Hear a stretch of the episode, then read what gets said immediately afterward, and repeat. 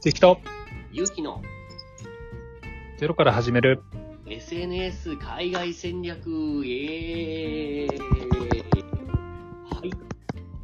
この番組は海外に向けて SNS を始めた二人が情報交換をしていく雑談ラジオです。よろしくお願いします。よろしくお願いします。今日はですねはい、本当に雑談したいなと思っております。雑談ラジオって言ってるぐらいですか？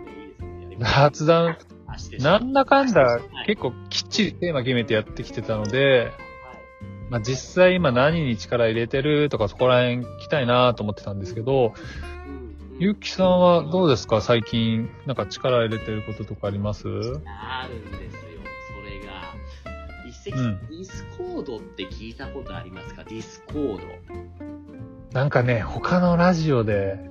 うん。キーワードだけ聞いたんですけど、実際に何だか全然わかんないです。何ですか？僕自身も何って言われるとちょっとなんて説明すればいいかわかんないんですけども、いわゆるそのコミュニティ運営するためのツールですね。元は結構そのゲーマーの人たちがオンラインゲームとかネットゲームをするときに、ボイスチャット、いわゆる会話しながらやり取りするためのコミュニケーションに主に使われる、そういったクローズドコミュニティを作るためのツールの中ですね。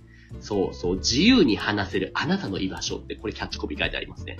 友達と音声ビデオチャットしよう。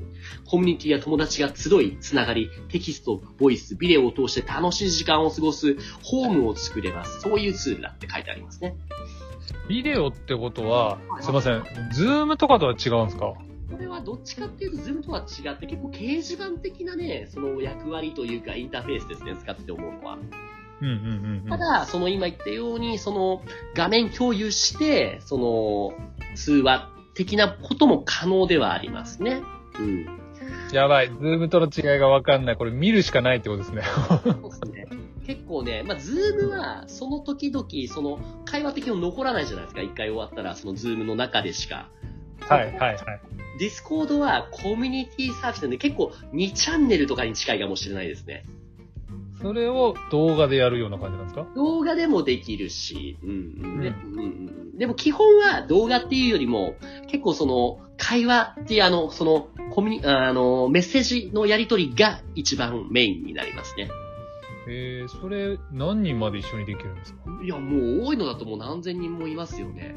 もう本当掲示板ですからね、その、うん。そうじゃあ何千人の動画とか音声が、ブワーってこうタイムラインに並んでいくような感じ。あ、そういうこともできますね。うんうんうんうんうん。でも、へーメインは一番その、なんだろう、僕の場合は、その、日本語学習者向けのコミュニティを今作ってるんで、みんなが気になった、ちょっとわからない、例えば質問とか、この日本語の文法どうなのって投稿すると、まあ最初のうちは僕が先生として答えたんですけど、最近もうね、参加者が4、50人ぐらいになってくると、他にも日本語かじってる、結構日本語が喋れる英語話者の人が、勝手に僕の言うところで教えてくれるんですよね。こここうだよ。みたいな。ああ、お前やるやん、みたいな感じで。そうなってくると僕も、そういう英語、日本語ができる外国人と始めたばかりの人たちでちょっと差ができてくるから、ちょっと役割を与えたりっていう機能もあるんですよね。そのロールする機能で。僕の場合はそれで、えっ、と、後輩と先輩っていうその役割を作って、で、先輩のロールを持ってる人はもうね、先輩が教えてあげるみたいな感じで、みんななんか自分の中に義務感が生じているのかね、ああ、もうみんな頑張ってくれるんですね。もう数の中でー数へー教えようみたいな。そういうのそのグループとか学校というか出来上がってる感じを見ててすごい面白いんですよね。ああ、今まさにね、日本でもなんかバーベキュー型が来てるって話よく聞きますよね。要は、役割があって、それをやるのが楽しいみたいな。あるでしょうね。そうそうそう。やっぱそれをね、うまいことをそのやりたさをくすぐるような、その UI、UX 作りがすごい肝かなって気はやってて思いますね。えー、じゃあ、その、なんていうんですか、参加者をどんどん増やしていくのが一つの目標になってる感じですか？僕の目標はそれもあるんですけども、ただ、人数増やしすぎてもそれはそれでカオスになっちゃうだろうなって懸念はあるんですよ。だってその、まあ、日本語勉強したいって真面目に考えてる人も、フォロワーさんの中に僕のフォロワーたくさんいるけども、そうじゃない、結構エンジョイ勢の人もやっぱいるんですよね。結構バッ出しちゃうみたいな。っていう人たちも全部ざっくばらに入れちゃうと、カオスになっちゃうなって思ってるんで、僕今考えてるのは、今は誰でも入れるようにしているけども、もうちょっとしたら、このコミュニティをオンラインサロン化して有料コンテンツにしようかなって思ってて。おー、なるほど。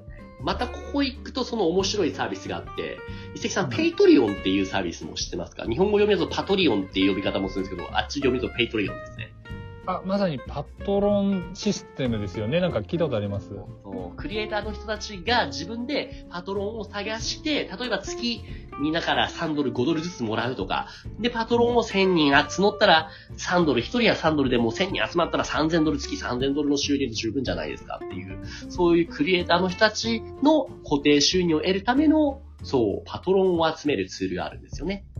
はいはいはいはい。おそらく一石さんの知ってる中でも他のこういうインバウンド系のアカウントでその Patreon をうまく活用してる方ってご存知じゃないですかね。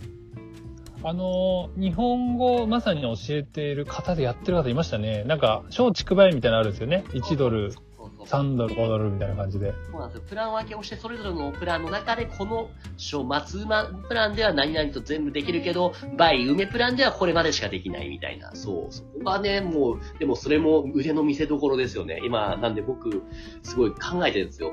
その、松プランは何をつけようかなとかね。で、下のプラン何にしようかな、みたいな。あー、なんか一般的に言われるのは、小畜梅の小が一番上でしたっけ？そうですね。めちゃくちゃ高く設定して。で、地区と倍を、まあまあそこそこ同じぐらいにして、最終的にはまあ、地区に集めるのが、ね、ビジネスとしてありみたいな話もよく聞きますよね。今考えてる素案としては、一番下が3ドル、次5ドル、で、上が10ドルにしてるんですけど、今の考えからいくと、上のマックスプランをもっと上げてもいいかもしれないですね。なんかもうプレミアプランね、わかんないですけど、1ヶ月に1回、勇気と30分話せますとか、ですよね。要はそれをすることで、その、比較対象をしたときに他の2つのプランを安く見せる、そういう役割がありますよね。そういうやつですよね、きっと、松竹梅。うん。うんうんうんうん。そうなんですよ。えー、ちょっと楽しみなんで、ちょっと進捗随時教えてください。ぜひぜひ、逆にどうですか、一石さんの方は最近、何かこれに力を入れてるみたいなことありますか？うーんとですね、インスタだと今はちょっとリールのですね、はい、えーと、新しいコンテンツを作っていこうかなと思ってまして、はい。えっ、と、ちょっと今までは日本語、なんていうんですかね、和製英語的なのの動画と、あとその新宿の夜景をタイムラプスで撮りましたみたいなのを音楽に合わせてやってたんですけども、はい。とあの、最近インスタ映えからインフォ映えが来てるっていう話をよく聞くので、ちょっとインフォ映え的なですね、リールを撮りたいなと思っていて、例えば、えっ、と、その訪日旅行者向けにコンテンツを提供しているので、東京に行ったら必ず行くべきトップ3とかですね。うん。えっ、と、神社のおみくじをやるときに、えっ、と、やる方法3とかですね。なんかこう、み3とか4とか、はい。いつかにもうまとめて15秒、30秒で流すっていうのをちょっと作っていこうかなと思ってます。だけの情報で15、30にまとめるのはまた腕の見せ所ですね。何かもうあるんですか？自分の中で、その、Q というか台本というか、こんな感じでやってみようみたいなね。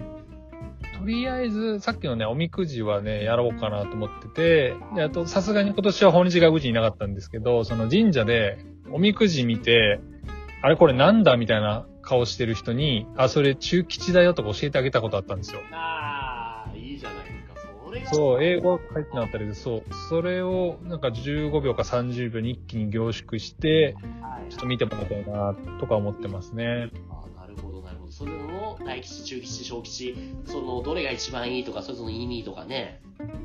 ですね。そうそうそうそう。違法ちょっとそこら辺。場合もやったりしますもんね。小吉って一番下なんだったっけ？なんだったっけ？みたいな、ありますよね。なんかあとね、エリアによってね、若干違うんですよ。それ、ちょっとよく今本読んで調べてるんですけど、だから一応最後に、あの、エリアによって多少ルールが異なりますっていうのはちょっと注意で入れようかなとかですね。結構そういう日本人でも聞かれるとどうだっけみたいなややこしいもんってありますよね。例えば神社とお寺の違いとか、まあね、常識なのかもしれないけども、外国人だと分かんないこともありますよね。そうそうそうそう。よくね、答えるのは、鳥居があったら大抵神社だよっていう答えだけど、実際、鳥居があるお寺も本当一部あるみたいですよね。ね、とか言い出すきりないから、そうそうそうそう、答えは用意しておくといいですよね。地域エリアによっての、例えば関西と関東との違いとか、いろいろうんですね。それも、じゃあぜひぜひ僕の方もちょっと追わせていただきます。楽しみに、お互い楽しみに頑張りましょう。はーい、頑張りましょあいいですね。今後もちょくちょくこうやって雑談していきましょうか。